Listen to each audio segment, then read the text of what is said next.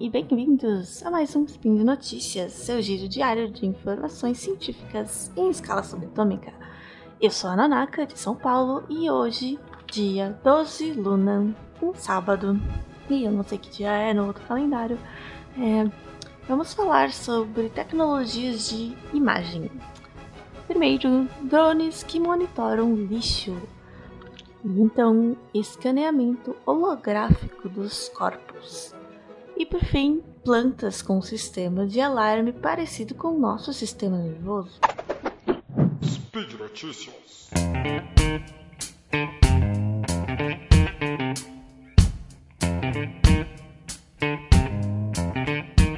Uma iniciativa chamada uh, The Plastic Tide, ou a maré de plástico, pretende usar drones, ou melhor, já está usando drones para fotografar várias praias e oceanos mares para identificar, através de aprendizado de máquina, né, de processamento automático das imagens, identificar para onde vai e onde vai parar todo o plástico que nós jogamos no oceano. É estimado que de 5 a 13 milhões de toneladas de lixo plástico vão para os oceanos todo ano. Então a ideia deles foi começar a tirar algumas fotos para descobrir. A gente não sabe exatamente quanto plástico vai parar em cada lugar, né? Porque o plástico que cai no, nos oceanos vai, vai, levado pelas marés, acaba chegando em praias e impactando muito a vida marinha, por exemplo. E para isso eles começaram a tirar algumas fotos, tentando identificar onde tinha plástico, onde tinha mais plástico e tal. Só que isso era muito demorado e difícil. Então, eles resolveram usar o machine learning, ou seja, aprendizado de máquina, para treinar um algoritmo para identificar onde tinha plástico nas fotos e a quantidade de plástico e o tipo de plástico. E para treinar esse algoritmo, eles colocaram as fotos, eles estão mandando as fotos para um site chamado Zooniverse, que é um site de colaboração pública, onde qualquer um pode ir lá, olhar as imagens e identificar se há plástico naquela imagem de uma praia, por exemplo, né? Diferenciar plástico de areia, né? pedacinhos de plástico de areia ou de conchas, o que na verdade é bastante difícil. Quando você olha uma foto assim, é difícil até pra gente identificar o que, que é uma concha, o que, que é uma alga, o que, que é realmente um pedaço de plástico, né? Eles têm uma boa qualidade de imagem para você dar zoom e tal, mas com a soma de, da intuição, digamos assim, né? da análise de várias pessoas, de vários humanos, a, o resultado final do, da estatística de acerto né, de plástico ou não plástico acaba sendo o suficiente para que o algoritmo seja treinado para identificar plástico corretamente na maioria das vezes. É, isso é um exemplo de onde a gente pode conseguir, é, em vez de começar do zero toda vez e tentar identificar plástico numa imagem, né, conseguir somar esse conhecimento colaborativo com esse, de pessoas ao redor do mundo para identificar algo melhor. E, inclusive, já tem membros desse projeto em 14 países diferentes. Como o algoritmo ainda está sendo treinado, este ano ainda ele só identifica plástico cerca de um quarto das vezes que os humanos identificam. Mas uh, eles pretendem conseguir aumentar isso até 85% até o próximo ano. E a ideia é que isso fique público para qualquer um poder contribuir, inclusive para drones automáticos, autônomos, consigam fazer a vigilância, digamos assim, das praias e, enfim, porque só praias pode ser lixo de qualquer forma, em qualquer lugar, né? Porque, como a gente sabe, um dos maiores problemas que a gente tem atualmente é onde enfiar o nosso lixo, né? Não descartá-lo corretamente, não, não lidar com o lixo corretamente e acaba acumulando lixo de uma maneira muito prejudicial a todos nós. E aí, a partir desses escaneamentos de locais por plástico e lixo, você consegue criar um banco de dados com mapeamento né, dos lugares que precisam mais de, de limpeza e ou que estão sendo mais afetados pelo descarte incorreto do lixo.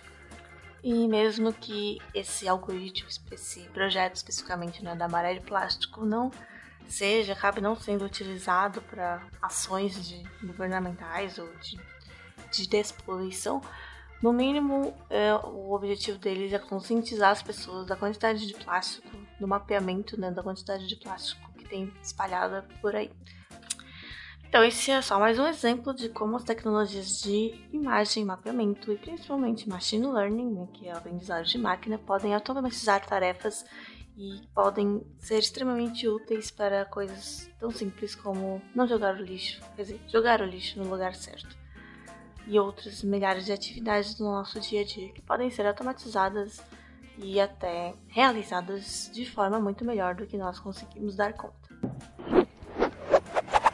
E agora vamos falar de uma startup chamada OpenWater, que está preparando kits de desenvolvimento para um hardware novo, ou melhor, vários tipos de hardwares novos utilizando luzes LEDs, né, de luz infravermelha, ou mesmo luzes vermelhas e verdes, enfim, LEDs de luzes bem fortes, para conseguir observar o funcionamento do corpo humano, principalmente com objetivos é, de saúde, né, de monitoramento de saúde. Como assim? Um objetivo da companhia Open Water, que fica em São Francisco, na Califórnia, é desenvolver uma nova geração de tecnologias de imagiamento com baixo custo, permitindo então diagnósticos médicos e tratamentos de forma muito mais fácil. Então, as bases das tecnologias desenvolvidas na Open Water são Primeiro, que a luz vermelha ou infravermelha consegue penetrar todos os tecidos do nosso corpo. Então, você já deve ter percebido, por exemplo, que se você coloca a sua mão na frente do sol ou com mesmo uma lanterna atrás da sua mão, uma boa parte da luz atravessa toda a sua mão, fica aquele brilho laranja vermelho na sua pele, né? Então essa luz consegue atravessar até ossos, o nosso cérebro, então é possível você meio que fazer um filtro com essa luz vermelha para ver o que está acontecendo no corpo. Inclusive, assim, as tecnologias do Open Water elas querem ser todas não invasivas, ou seja, você trabalhar fora do corpo, não precisar bombardear o corpo com coisas prejudiciais, nem abrir né, as pessoas. É, mas tem um porém com essa luz vermelha ou infravermelha, né? Ou qualquer luz, na verdade, que, tem, que atravesse um tecido ela é dispersa, né? Acontece uma dispersão. O que significa isso? A luz vermelha, ela consegue penetrar bem, ou seja, ela não é muito absorvida pelos tecidos da pele, quer dizer, pelos tecidos do corpo, mas ela vai sendo, ela vai meio que batendo todas as coisas que ela encontra lá. Então, a luz que entra, ela sai do tecido do corpo, sai do outro lado, num ângulo muito diferente do que ela entrou, porque ela vai batendo, pá, pá, pá, e aí você não consegue identificar o que aconteceu lá dentro, porque não é como se fosse uma tela semi-transparente.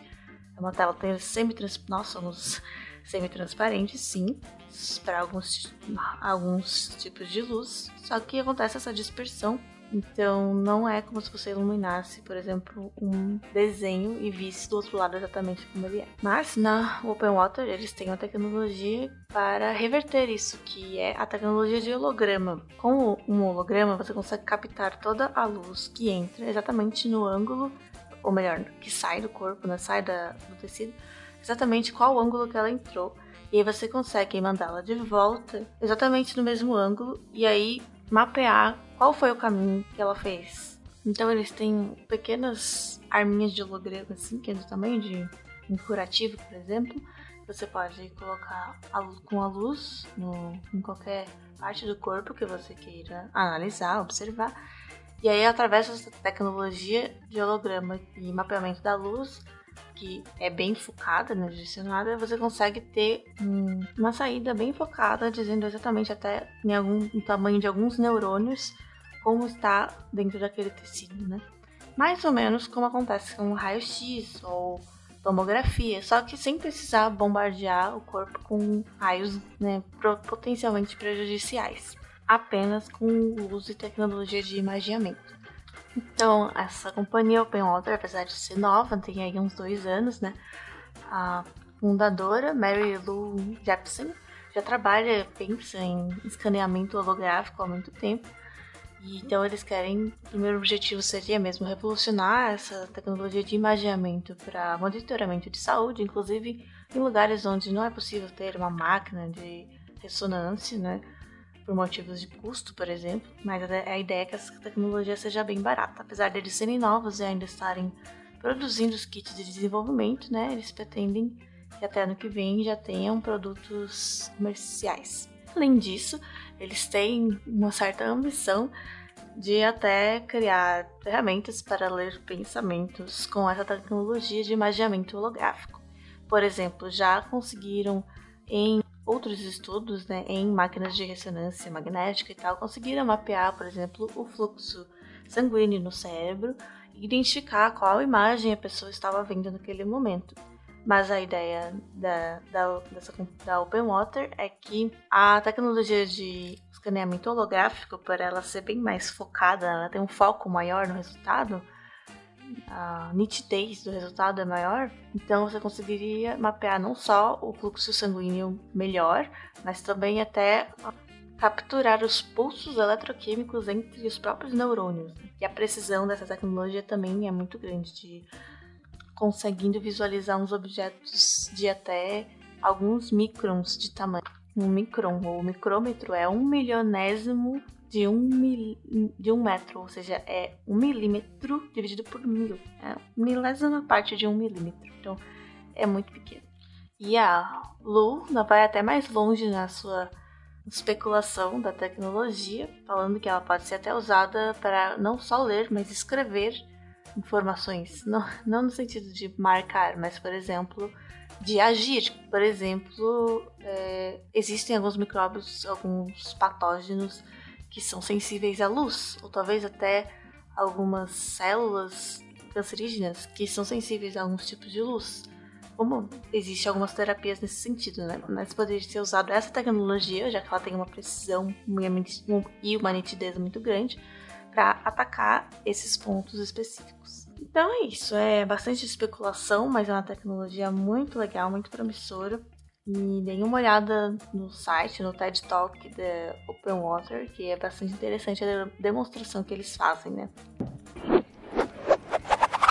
E finalmente mais uma, um estudozinho que trabalha também com a luz e imaginamento, mas mais voltado para biologia e plantas, nesse caso, em um novo estudo da Universidade de Wisconsin-Madison, nos Estados Unidos, em parceria com a Agência de Ciência e Tecnologia do Japão, eles demonstraram, de uma forma inédita, um sistema de defesa que tem dentro das plantas e eles conseguiram observá-lo por meio de substâncias fluorescentes. Na verdade, que as plantas têm sistemas de defesa, nós já sabemos faz tempo, inclusive que algumas até aquela dormideira, né, ela consegue fechar as folhas quando ela está em perigo. Existem sistemas de defesa químicos, muitos, por exemplo, quando uma lagarta morde a folha, é, esse, essa folha começa a mudar o, quimicamente, é né, uma defesa da planta para que a folha fique mais difícil de mastigar ou menos saborosa para a lagarta, já que ele é um sistema de defesa voltado especificamente para o predador que, dela, que é a lagarta. Inclusive, é, algumas plantas, hortaliças e é, arbustos, por exemplo, morangos, eles têm uma, elas têm uma capacidade de fazer uma rede, é, uma rede de várias plantas, por exemplo, os talos de morangos que vão se encontrando lá por dentro da terra, eles se conectam. Então, cria uma rede de comunicação entre, entre as plantas. E quando uma lagarta, por exemplo, quando uma das plantas, uma folha é atacada por lagartas, esses químicos são liberados e conseguem ser transmitidos para toda a rede. É um processo lerdo, mas que funciona. E aí todo mundo começa a fazer folhas mais duras e ruins. Mas não é esse tipo de defesa que esse estudo revelou. Eles estavam mais interessados em como que acontece a sinalização da, do perigo. Ou seja, um sistema de alarme das plantas, como funciona. Para isso, eles usaram uma plantinha muito queridinha que todo mundo trabalha com ela, já que ela já foi estudada exaustivamente, que é a Arabidopsis italiana. É, é tipo uma graminha que tem na Europa. Elas têm umas florzinhas assim, é uma graminha. E era conhecido que esse sistema de sinalização ele ocorria através dos vasos dentro da, das folhas e dos caules da planta. Por exemplo, quando uma ponta da folha é mordida por uma lagarta, existe alguma sinalização pelos vasos internos que pode demorar até uns 120 segundos para viajar pela planta.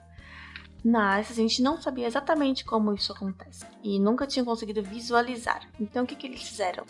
Primeiro, eles tinham uma suspeita que eram íons de cálcio, porque os íons de cálcio são muito importantes para a sinalização entre células, inclusive nós humanos. Por exemplo, quando nossos neurônios disparam mensagens de alerta né, quimicamente, os íons de cálcio conseguem interagir com esses químicos e causar, por exemplo, a contração de músculos que, relacionados àqueles, àquele neurônio, né, aquele sinal neuronal. As plantas não têm neurônios, mas ah, os cientistas suspeitaram que elas também que essa sinalização também fosse carregada por íons de cálcio.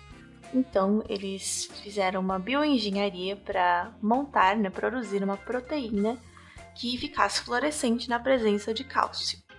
E aí, usando sensores microscópicos, eles conseguiram rastrear e observar mesmo com a luz que, que caminhava pela planta a presença e volume de cálcio que acontece em resposta a uma lesão, por exemplo, ação de lagartas ou cortes com uma tesoura.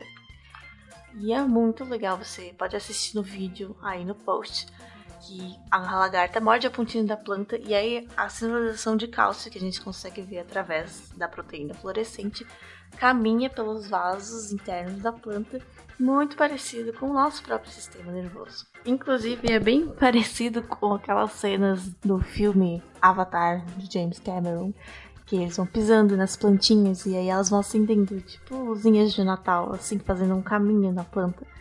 É muito legal. Agora nós vemos que seria possível ter plantas dessas, como em Avatar.